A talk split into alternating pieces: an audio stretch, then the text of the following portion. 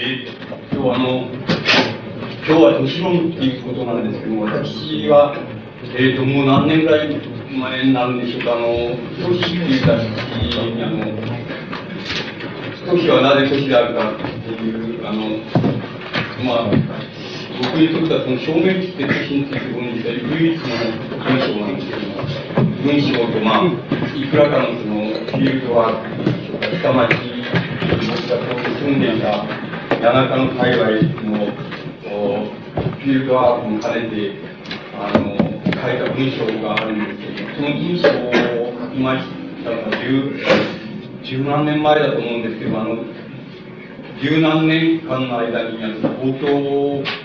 という街の大変更を遂げているわけです。で、その大変更の遂げているので、僕自身もあの、その時に持っていたあの、自分の考え方、つまり、都市についての考え方、あるいは東京についての考え方っていうのも、あの、その時のままではどうしても通用しないんじゃないかっていうふうになっていると思います。変貌していくと思います。だから、あのその変貌の問題も踏まえまして、その、えー、僕、かいつまんだお話を、まず、まあ、とにかくやってみたいと思います。で、あの、あの、本当にいいですか？立ったままで。てもらって座って、もし、あれだったら、あの、その都市というものを、あの、現在、そのなんて言いますか、分類してしまいます。分類してっていうのはおかしいですけど、まあ、分けてしまいますと、3つの分け方ができると思います。3つのタイプがあると思います。その1つのタイプは、要するに、あの、古い、近代以降の古い方の都市。つまり、言ってみればその古典的な都市といいましょうか。古典的な都市。つまり、農村に対立する意味での都市です。つまり、あるいは農業に対して、その、えー、工業、その、つまり産業を中心にして、その集まってきた人たちの集まりが作った都市っていうものでつまり、あの、農業と対立する意味での都市、あるいは農村と対立する意味での都市っていうのが、まあ、一つ考えられると思います。これはいわばこの古典的な、あるいはオーソドックスな都市という概念に当たります。ところで、あの、難しいのは、めんどくさいのは、そうじゃなくて、それ以降に生まれた新しいタイプの都市だっていうふうに思います。その新しいタイプのもう一つの、あの、都市は、あの、何かって言いますと、呼び方はその、様々でいいんですけれども、なん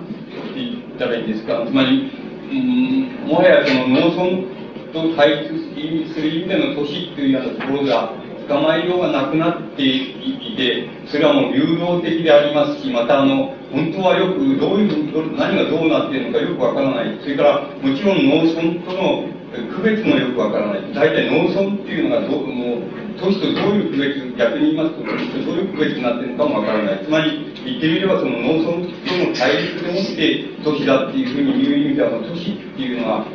捕まえられなくなっちゃったっていう、そういう都市っていうものが一つ考え考えられます。多分、現在の東京っていうのは、大部分がそういうものから成り立っているように思います。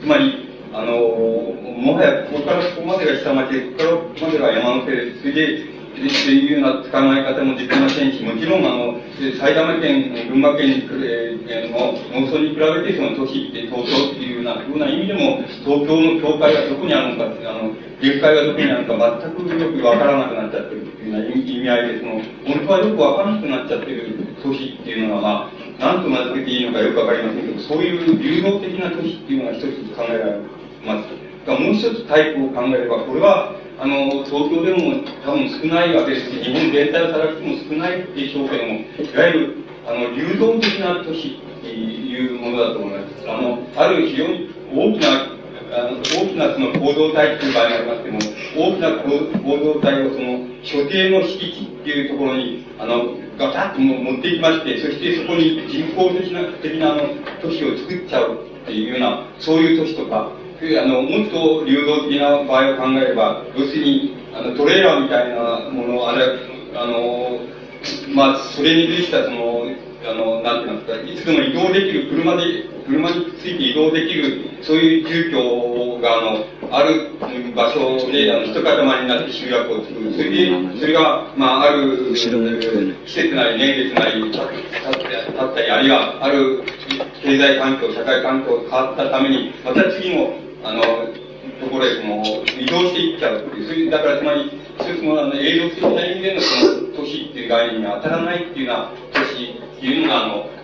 考えられます。これ、これはちょっと日本、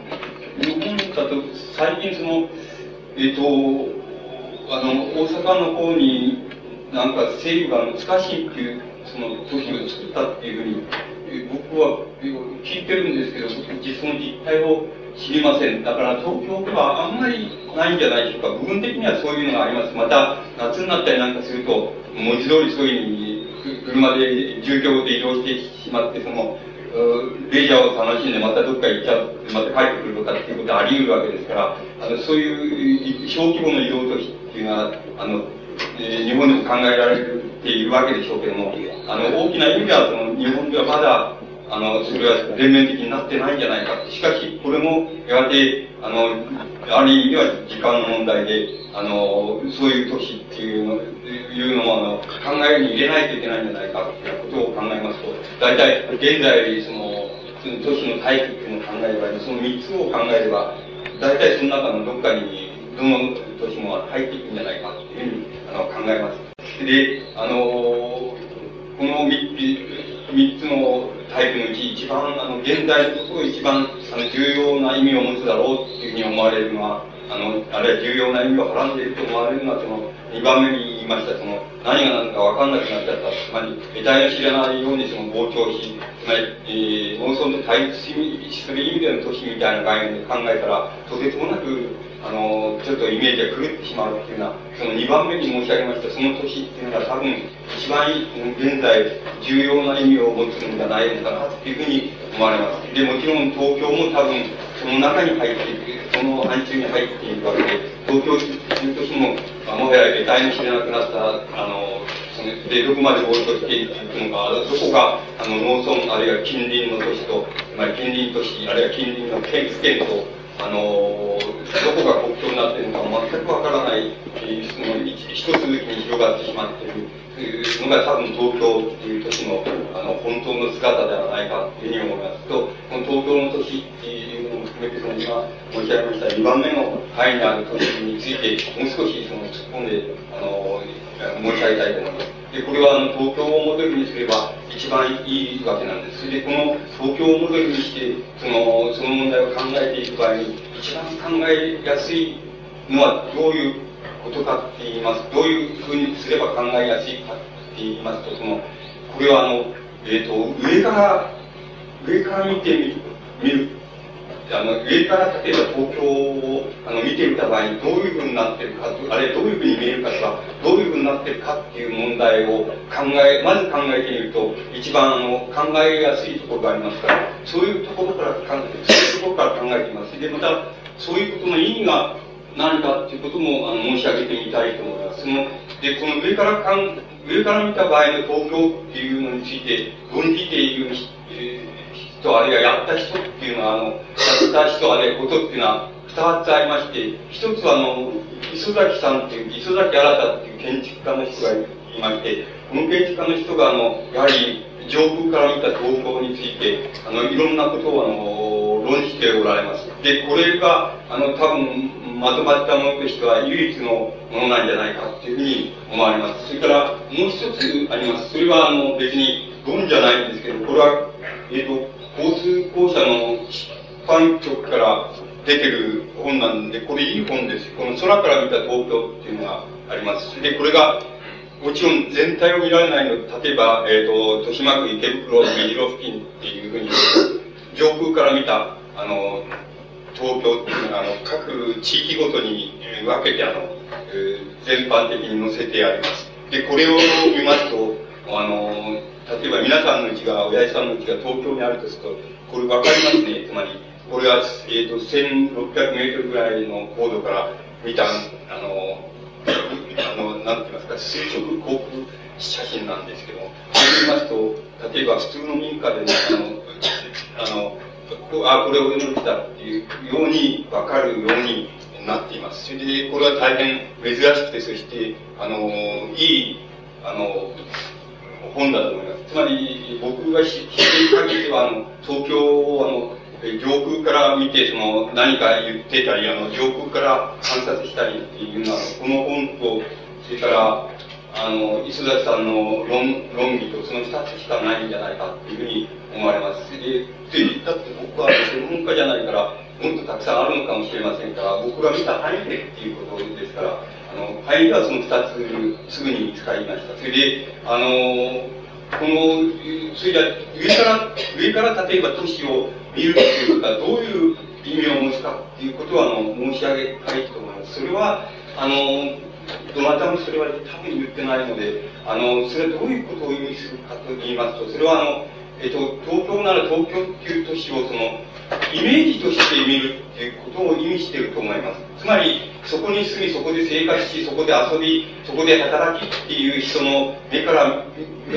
そうっていうのは、あの、この空から見た限りは、あの、全然隠れているわけです。つまり、あの、本当にリアルなつまり生活をして、動いて、そして働いて、スポーツをして、それで遊戯をして、それで、で、あの、遊んでっていうのは、そういう人たちの姿っていうのは、上から見た限りでは全然見えないわけです。つまり、あの、これは非常に重要なことであって、つまり、あの、そういう、そうしますと、その上から見た、この都市、東京な東京という都市の写真っていうのは、つまり、どう言ったらいいんでしょうか、その、えっ、ー、と、イメージとしての、東京と言いましょうか、その、あるいは空虚としての東京と言いましょうか、あるいは虚像としての東京と言いましょうか、実際にそこに、あの、働いて、そして、えー、住んで、そして笑い、それで恋愛しっていうような、それで働きっていうような、そういうような人たちの、そのありさまが全然見えないわけです。しかし、これは紛れもなくその東京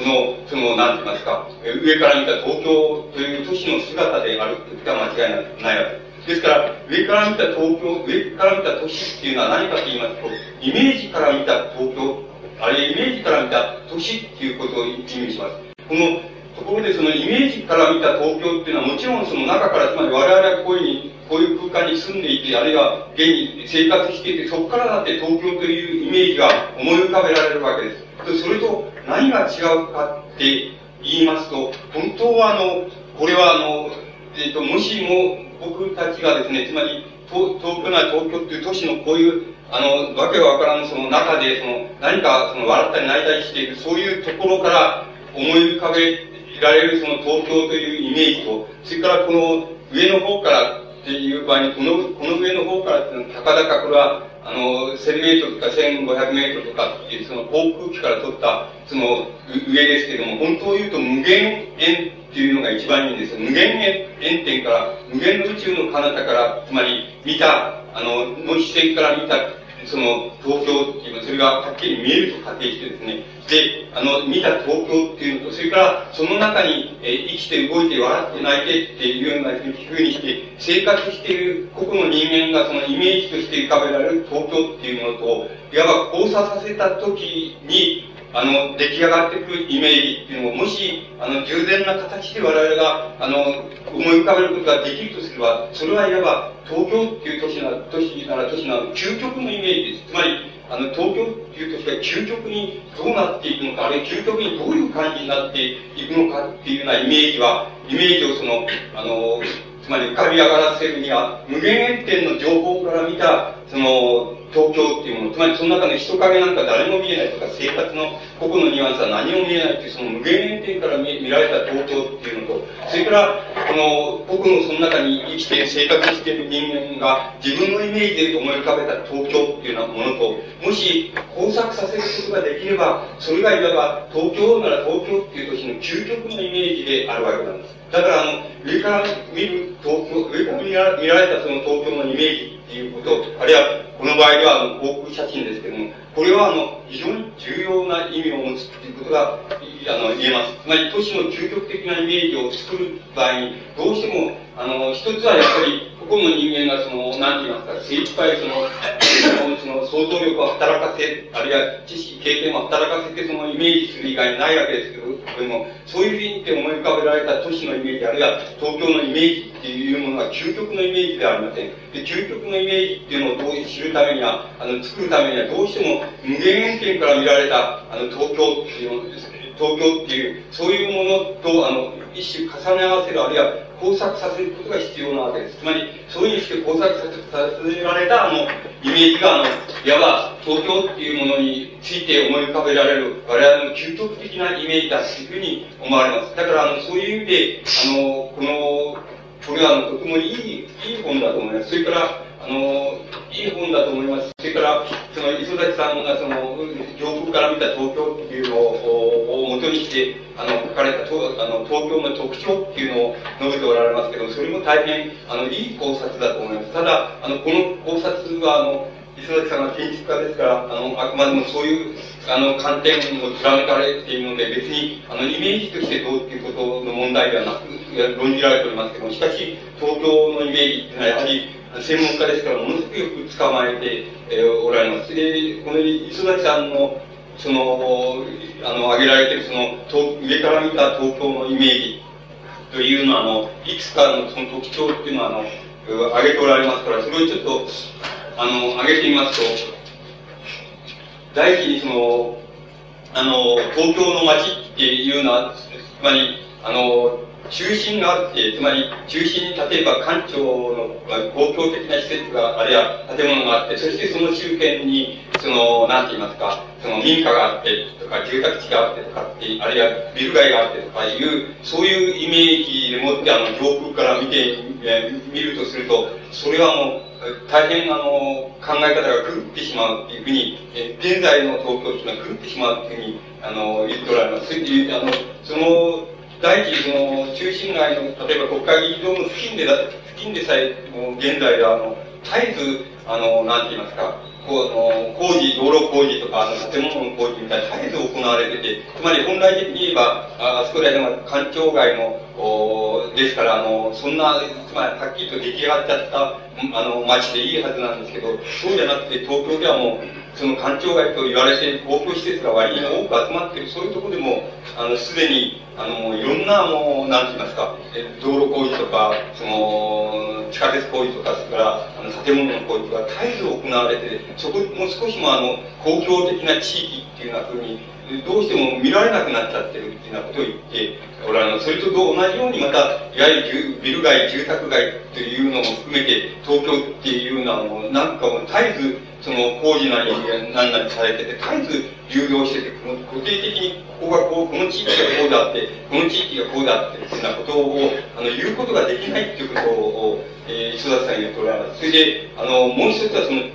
それと同じことなんですけども、しもある塊っていうものを考えようとすると、例えば、それは環状線の、つまり山手線の沿線のいくつか、例えば、その池袋とか、あの、新宿とか、あの、渋谷とか、えー、というような、あの、いくつかの地域を中心になんか、あの、盛り上がって、その、なん、なん、と言いましょうか、あの、街らしきものが形成されているっていう、そしてそれらがお互いもう、裾の方が重なり合っているっていうようなことが、わずかにまあ何と言いますか、あの、特徴として言えそうな気がするけれども、どっかに例えば中心があって、あの、そこを中心にして街が出来上がっているっていうようなことは全く考えられないって、東京の場合にはもう、ほとんどのっぺらぼうに近い形で、あの、街がもうのっぺらぼうにどんどん広がっているっていう感じで、わ、わずかにその、いわゆるいくつかの盛り場、つまり環状線に沿った盛り場っていうのが、やや盛り上がった、あの、ある、その、分散された多中心といいますか、いくつかの中心点の一つみたいなことになっていそうに見えるっていうようなことを、あの、磯崎さんが、あの、言っておられます。で、えー、もう一つその特徴的なことを挙げるとすれば、あの、要するに、あの、なんて言いますか、磯崎さんがその、消えてしまったと、町、消えてしまった都市みたいな言い方をしてるわけですけども、つまり、もうあの、東京の街は、あの、道路がこう、なんか、こう、通ってて、そして、そこの道路沿いにこういう建物があってっていうようなことなんかもう考えかけられなくなっちゃって、それでつまり、もう道路にな、なんて言いますか、本当はそうじゃないんですけど、下から見るとって言いますか、地上から見るとそうじゃないんですけども、上から見たら、あの、道路の上までなんか何かがもやもやと全部覆いかぶさっちゃってる。そういうような、あの、東京、そういう、そういうふうになっちゃってて、もうも得体の死、つまり東京っていうこと自体がもう隠れちゃってる。つまり消えちゃってるんだっていう。それで、もう上から見たらもう何、わけがわからないと。つまり、あの、点々としたその、なんて言いますか、その建物がもう無限の広さみたいにその、ダーって広がっていて、それで道路はなんかそれでも追い隠されちゃってるみたいになっていて、それでもはやその中にその人が住んで、あの、笑ったり泣いたり生活したりしたり働いたりしていくみたいなことなんか、全部もあの、追い尽くされちゃって、全部消えちゃってると、それだから、得体の知れない点々と、その、没頭するっていう点々と、それから、あの、まあ、筋みたいな、その、ものがこう、なんか、こう、縦横にこう、あれ、むちゃくちゃにこう、走っている。そういう、ただそういう、なんて言いますか、もうわけもわからない消えてしまった都市って言いましょうか。そういうようなものがあの東京の姿であって、これはあの、ほとんど、あの、なんて言いますか、世界で、あの、東京、東京ほど極端なところっていうのは、ほとんど、ね、ないんだっていうようなことを磯崎さんに言っておられます。磯崎さんは、例えば何十年か前には、あの、例えばロサンゼルスなんていうのは、大体そういうような街だった。で、例えばロサンゼルスで、あの、ロサンゼルスって街でもし、あの、例えばある日突然その自動車っていうもの、車ですね、自動車っていうものを例えば人間がその使わないことにしたとか、あの、なくなっちゃったっていうふうにしたらもう、そのロサンゼルスという街を廃墟と化してしまうっていうふうに、えー、そういうふうに、完全にそういうふうに思われるっていうふうに、えー、あの、磯崎さんがそういう例を挙げておられましたけども、つまり、あの、今や東京っていうのは、あの、この、なんて言いますか、もうロサンゼルス以上にも何か得体の知れない街になっちゃって、それで得体の知れない形でどんどんどんどんその広げて、近隣の都市っていうようなものと、どこが境界だかさっぱりわからないですし、また、近隣の農村っていうようなものとどこが境界なのかさっぱりわからないっていうような風になり、なっていて、それでまたこれが、あの、どこまで果てしなくするのか、それもわからなくなっちゃって、こういう、あの、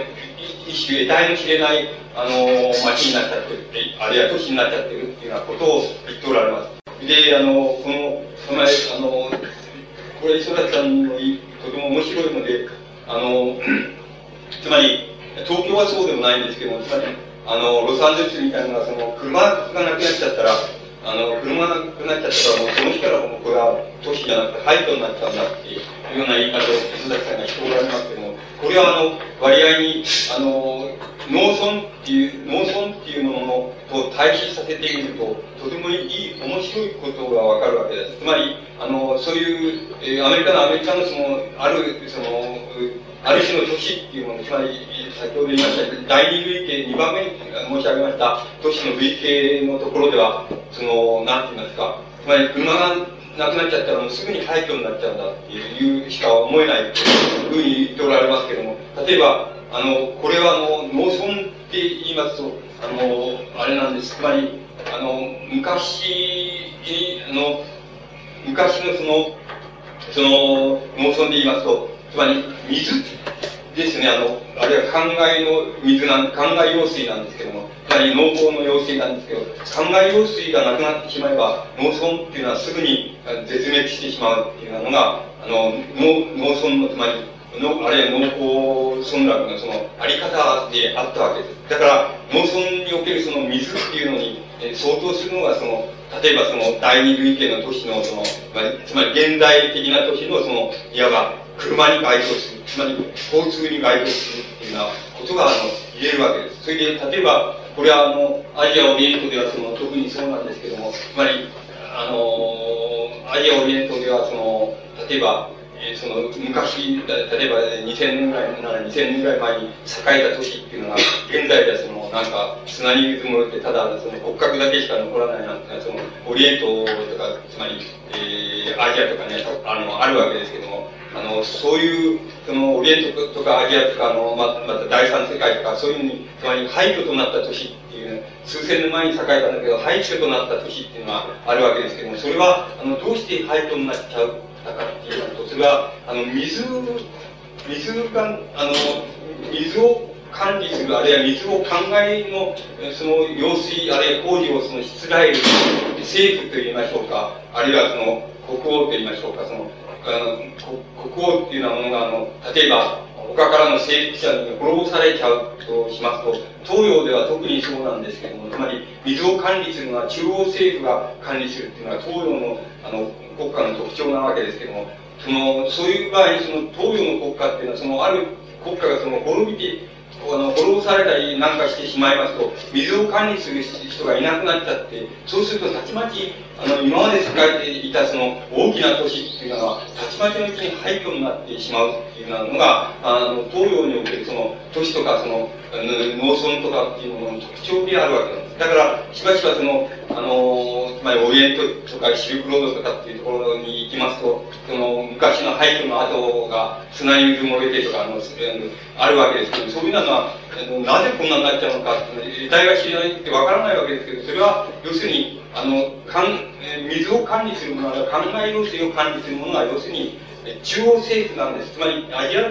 的な社会では、あの、割合に孤立的社会存続共同体を営むのが、あの孤立的に営まれていて、それで孤立的に営まれた存続が相互に連絡して、連合して、それである連合体を作るっていうようなことをアジア的な社会ではしないえー、大昔からしないわけですよ。だから、あの、自分たちが連合して、その、考え用水をしつらえて、その、えー、農業を盛んにするみたいなことはやらないっていうのが東洋社会の特徴なんで、だから、考え用水とか、そういうものをしつらえるのは中央政府の、あの、役割になるわけ。だから、中央政府が、あの、滅ぼされたり、あの、しちゃ、あの、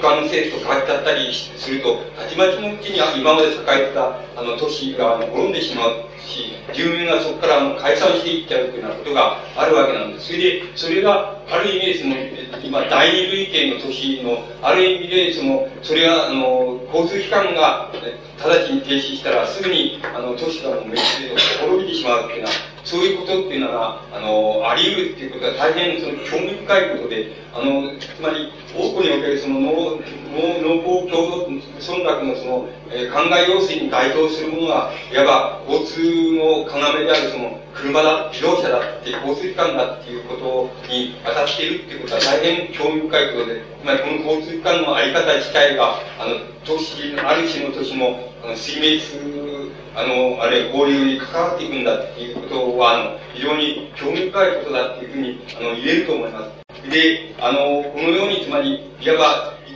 この、そういう究極的なイメージを交えた、その、情情報からの、その、なんて言いますか、えー、その、イメージも交えた、つまり、都市っていうものをですね、本当に、あの、この都市の、つまり構造っていうのを本当に捕まえていくために、つまり、どういうふうに類型を考えたらいいかっていうと、まあ、今申し上げました通り、一つは、つまり、あの、情報から見た、つまり、あの、虚像の都市と言いましょうか、その中にどんな人がいて、どういうその、やり方をして生活をしているとか、どういう働き方をしているとか、どういう遊び方をしているとか、そういうようなことと、あの、全然関わりのないような、そういう、あの、なんて言いますか、あの、そういうところから見た都市っていうようなものを、あの、一つ考えていくということが、あの、重要な、あの、要因になると思います。そういうふうに考えていった場合には、あの、例えば東京っていうのはもう、も、もはやその、なんて言いますか、その、全貌を使う、情報からもそうですけど、全貌を捕まえるのは大変、あの、広さもそうですけど、それから、その錯綜している複雑さもそうで、上からあの、全貌を捕まえることがほとんど困難になっていて、例えばこの全貌を捕まえる方法っていうのは、あの、ただ一つしかないので、それは、例えば、あの、もちろん交通機関を使うっていうこともそうですけども、これは、あの、通信機関を使う、例えば、あの、うん、電話を使うとか、テレビを使うとか、そういうような形に持って、その、え都市の全、東京なら東京の都市の全貌をつかむっていう以外にない、なくて、それ以外のつかみ方だったらとてもつかめないっていうふうになっているっていうことは、あの、上から見た、上からのその、えなんて言いますか、イメージを交えたその東京っていうのは、東京っていう都市なら都市っていうようなものを考える場合に、その言えることじゃないかと思います。つまり、この都市の捕まえ方っていうのを全貌を捕まえることは困難であるけれども、ただ、あの、いわゆる、こう非常に、あの、高度になったその情報機関とか、交通機関とかっていうのを使えば、これはあの、ある程度、その場所にいながらその全貌を捕まえることができるっていうことが言えるんじゃないかっていうふうに思います。しかももう一つは、これはあの、これはもしかするとその日本人の好みかもしれないんですけども、その、なんて言いますか、あの、いわゆる、えー、あの、一戸建て住宅っていうんでしょうか。つまり、小さいけれども一戸建て住宅をその、どこまでもあの、なんて言いますか、広げていくっていうような形の都市の格好が、あの、東京の場合には、あの、特に他のきっと、あの、西欧の都市なんかに比べて大きく違った、あの、イメージを与えるんじゃないかっていうふうに思われます。つまり、あの、この、えっと、僕、あらもそうなんですけど、あの、そういう、なんとなくそういう思考があってしょうがないんですけども、あの、小さいけれども一戸建てみたいな考え方、あるいは感じ方っていうのがあって、あの、住居っていうもののイメージを、あの、マンションのイメージで作るのが大変、あの、難しいなっていうようなことがあある、あって、これは割合に、あの、多数の人がそういうことがあるらしくて、あの、東京もあの、上空から見たら、あの、なんて言いますか、一戸建ての小さな、あの、その、それこそ、この外人が言うそのうさぎ小屋なんですけど、うさぎ小屋みたいなのが、どんどんどんどん広がっていって、点々点々広がっていって、あの、近傍の都市と、都市を、と、あの、連結し、それで連結しながらまたどんどんどんどん広がっていって、農村のこう、真っ只中をこう、侵食していくって言いましょうか、そういうところをこう、侵食していくみたいな、そういうイメージを浮か浮かべますと、東京の、なんて言いますか、あの、こう、裾野と言いましょうか、そのあり方って、あるいは包丁の仕方っていうのは、大変よく深めるんじゃないかっていうふうに思われます。この、いわば上空から見た、上から見たイメージとしての、つまり挙動としての、あの、東京っていうものと、それから、その中に住んでいる人間から、からできる限りそのイメージできる東京っていうようなものと、こう、合わせたところで考えると、なんかそこら辺のことが非常に特徴になっていくこと。それからもう一つは、つまり、あの、もともと、あの、え、あの、なんて言いますか、あの、うん、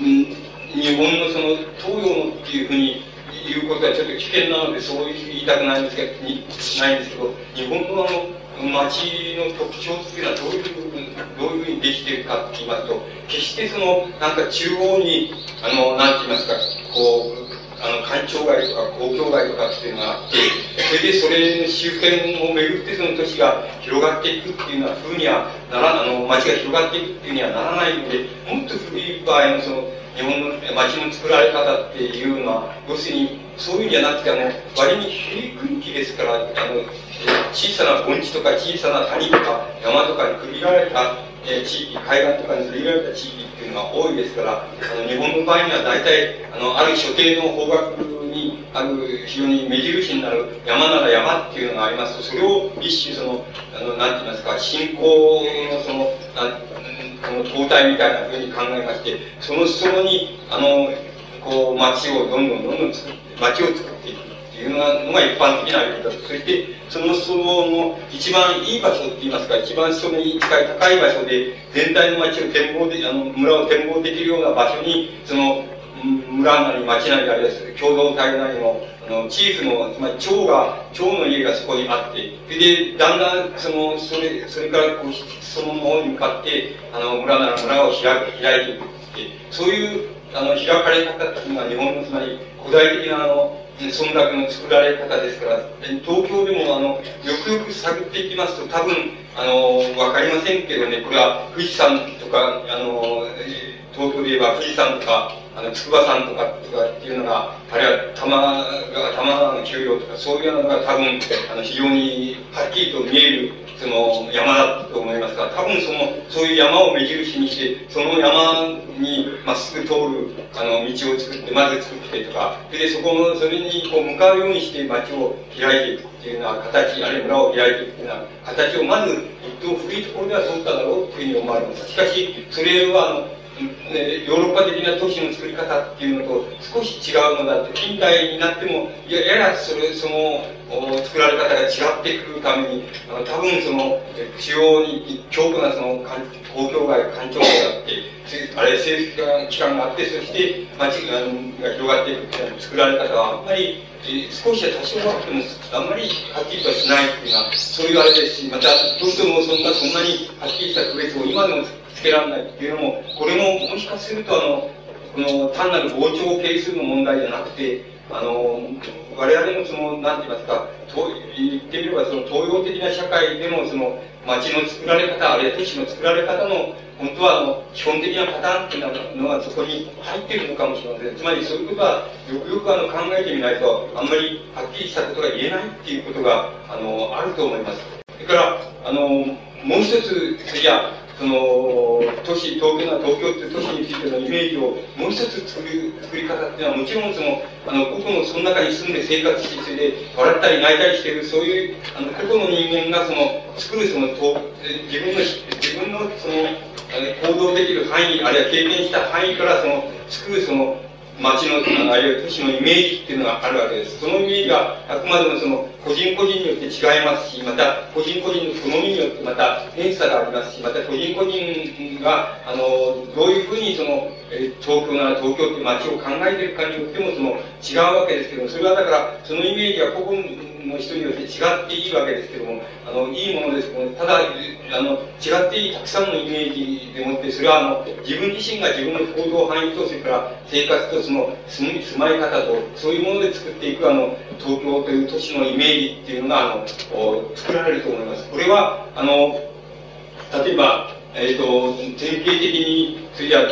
それ皆さんも、例えばそういうのは、ここに、そういうイメージを持っておられるでしょうけど、それはある、いくつかの典型で申し上げていますた、例えば一つは、この、高島平みたいなところがあります。高島平みたいなところっていうのは、あの、一つの、なんて言いますか、本当は田んぼであったのか、畑であったのか、森だったのかわかりませんけど、とにかく人の住まってない一つの大な空間があったとしますと、あの、そこのところに人工的に、あの、マンションとかアパートとかを、あの、あるいは、そのまで一戸建ての、あの、小さな住宅地とか、そういうようなものを人工的に作ってしまったっていうのが、あの、高島平的な、その、あの、都市あの、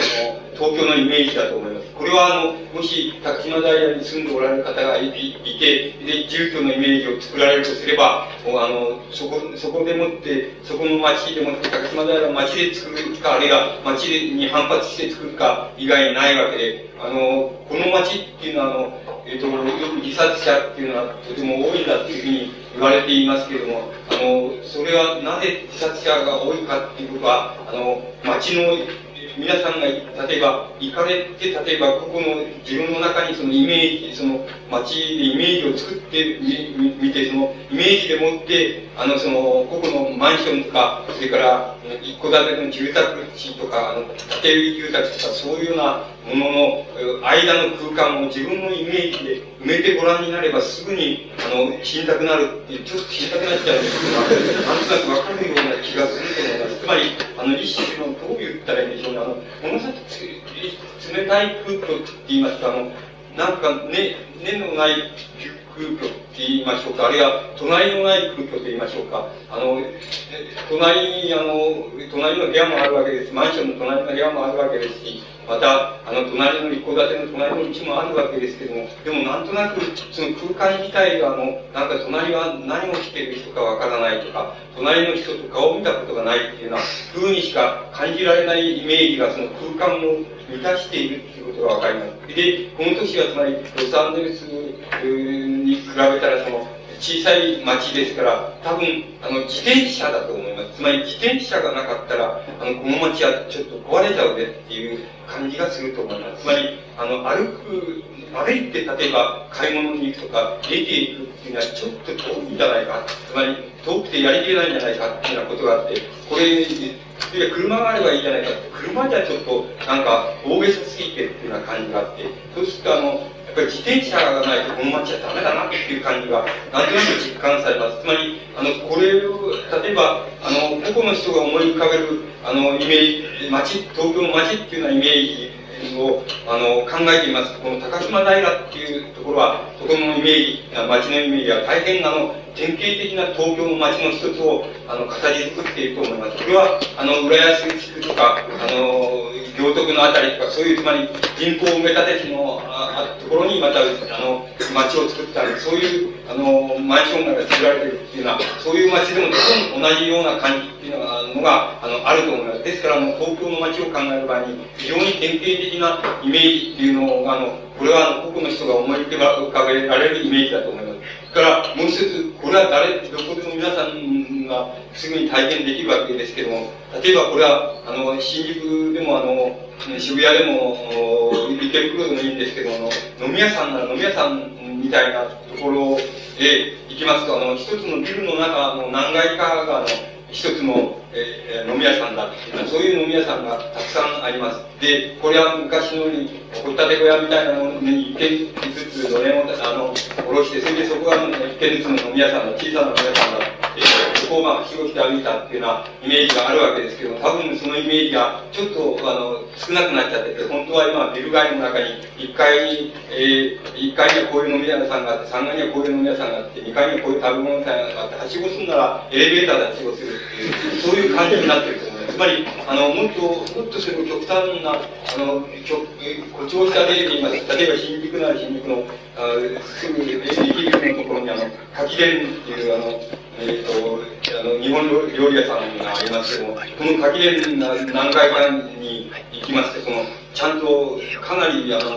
見事に作った茶室みたいなのができています。つまり、割合古典的な茶室みたいなのが作られていたりします。だから、あの、お茶室言って昔のこう、いわゆる、あの、スキー屋作りのその、そういうところに、あの、部屋があって、そこを茶室になって、そこでっていうような形で茶室っていうのを考えると、それも感が来るので、あの東京で、その、まず、まず貸してくれる茶室っていうようなものを考える場合には、あの、いろんな古くからある公園の中の茶室とかいうのももちろんあるにはあるんですけども、本当はそういうビルの中の建物の中に、あの、まあ、え、料理屋さんが開いている茶室があって、それで中へ入ってみたら、全くその保険的な茶室がちゃんとできているんだけども、それはもう、ちょっと外へ出たら、もう、つまり超近代的なその、街すりがすぐすぐに開けているような感じになって、つまり、こういうふうな形でいわば、あの、重装しているっていうのが、あの、東京の街の一つのまた大きなの典型だっていうふうに、あの、思い浮かべることができると思います。で、これはあの、えー、なんて言いますか、これはあの、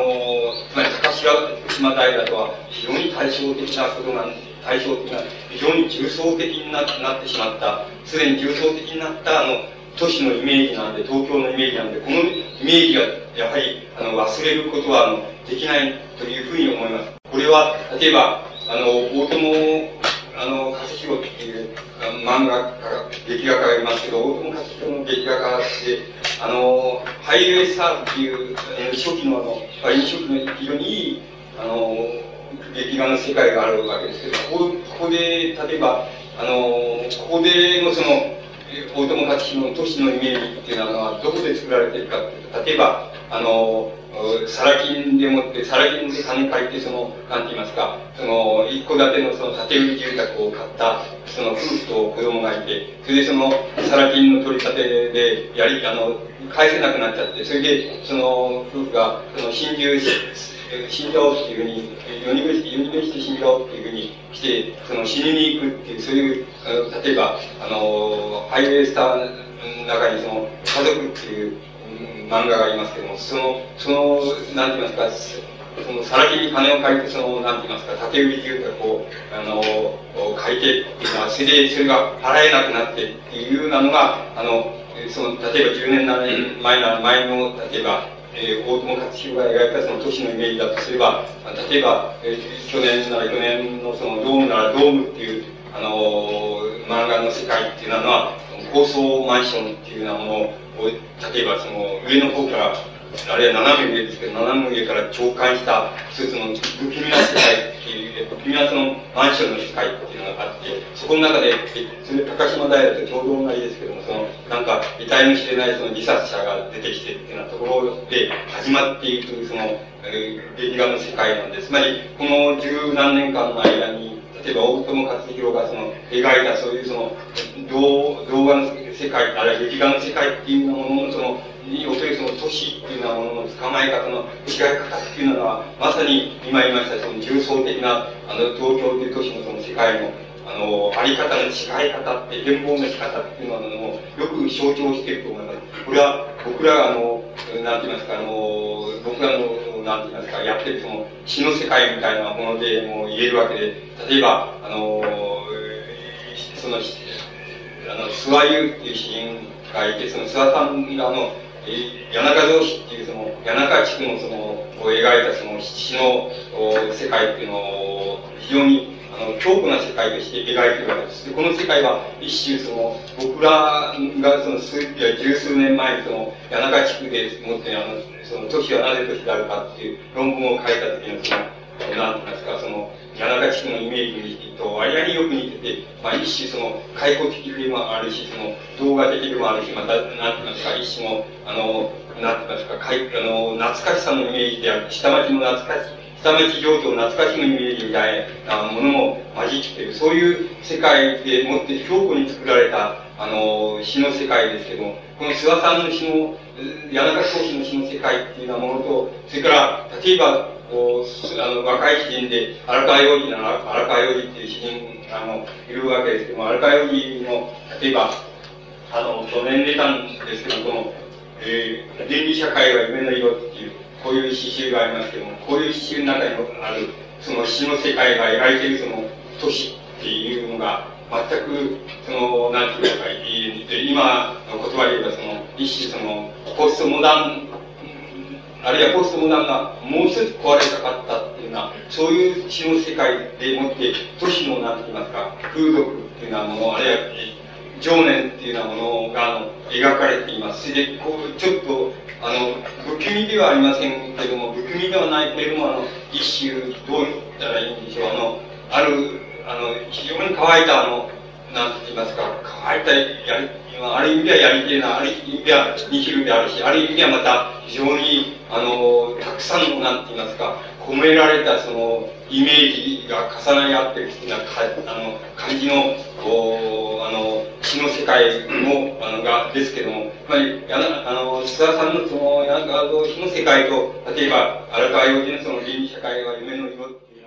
のは、詩の世界のイメージが、イメージの違いっていうようなものが、あの、東京のその、なんて言いますか、あの、十何年か、あるいはここ20年近くの間でのものすごい著しい変貌の姿っていうようなものを、あの、よく表していると思います。あの、時間があれば、あの、読んで差し上げてもいいんですけども、まあ、あの、えー、あの、先へ行きたいと思います。つまり、これ、これはの、つまり、いくつかの典型を挙げますと、あの、個々の、つまり東京の住人、あるいは東京でもって生活の喜怒哀楽をその、を送っている、そういう人間が、その自分の中で思い浮かべられる東京のイメージっていうものの特徴を、は、あの、いくつか挙げれば、その中に、あの、尽きるのではないかというふうに思われます。で、もう、もう一つ、あの、そういう、あの、つまり空から見たって言いますか、つまり全くあのその中に生きている人間の生活がどうなってるかなっていうのは考えもしないようなその空から見たイメージで浮かべられるその東京のイメージっていうようなものと、それから今言いましたようにその個々のその中に住んでその喜怒哀楽を共にしているその人間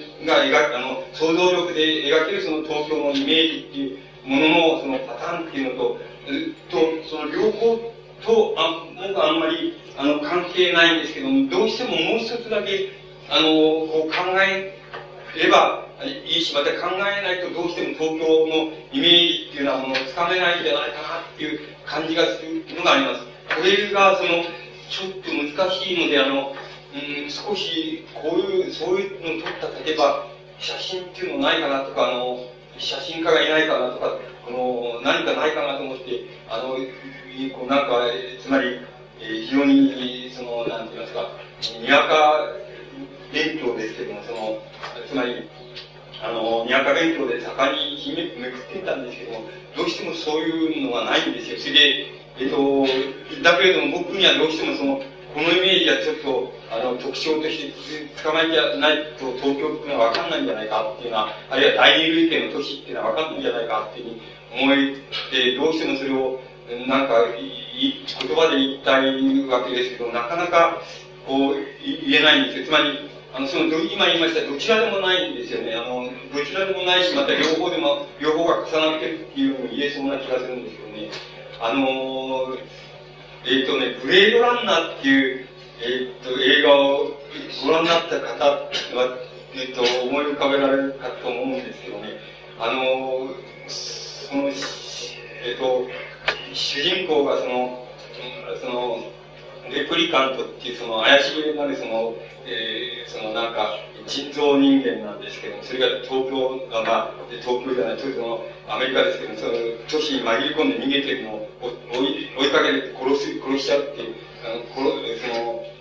殺す、殺すっていう、その、殺しちゃうっていう映画なんですけど追いかけて逃げていくところもそうなんですけど、追いかけてるところのイメージで、あの、ビル、えっ、ー、と、ビルの中なんですけど、ビルの中で建て、えっ、ー、と、その、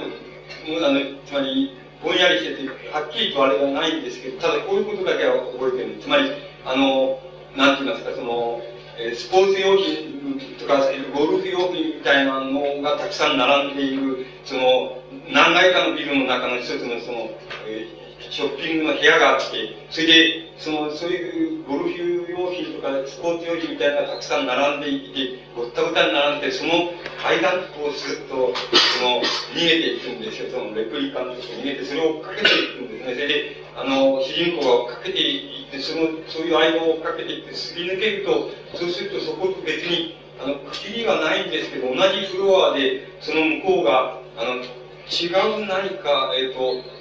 違う何かのその店になっちゃってるんです。で、つまり、その間に教会があるんじゃないないです。それで、教会があるわけじゃなくて、あの、もちろん仕切りがあるわけでも何でもなくて、そういうその、スポーツ用品みたいな店の間をこう、非常に複雑な、ごたごたした間をくぐり抜けてスッていくと、そうするとそれはもう違う、同じフロアなんだけど違うなんか、もう店になっちゃってるっていう、そういう、それはあの、えっと、撮り方が、あの、カメラの撮り方が、あの、この一方の方、奥の方から撮っているものだから、それは非常に重層的に撮れているわけなんです。つまり、何て言いますか、僕が言いたいことは、あの、教会がどこにもないんだけれども、全然違う、なんかあの、